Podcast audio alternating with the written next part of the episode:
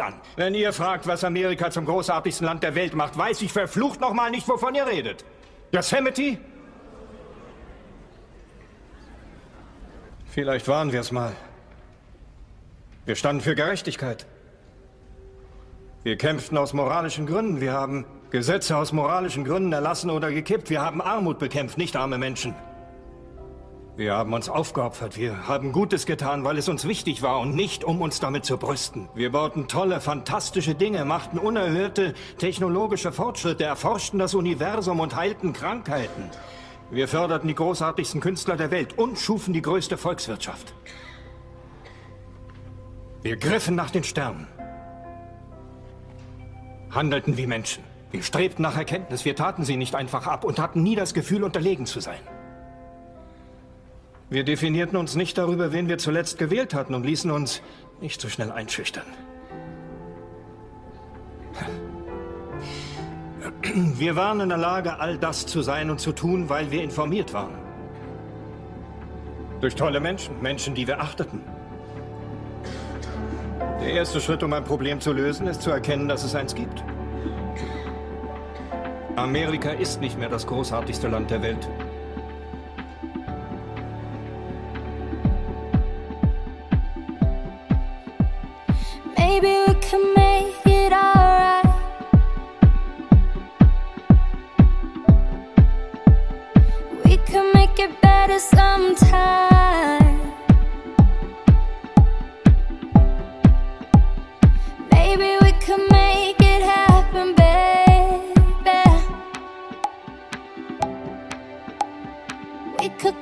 Trying, but things will never change. So I don't look back.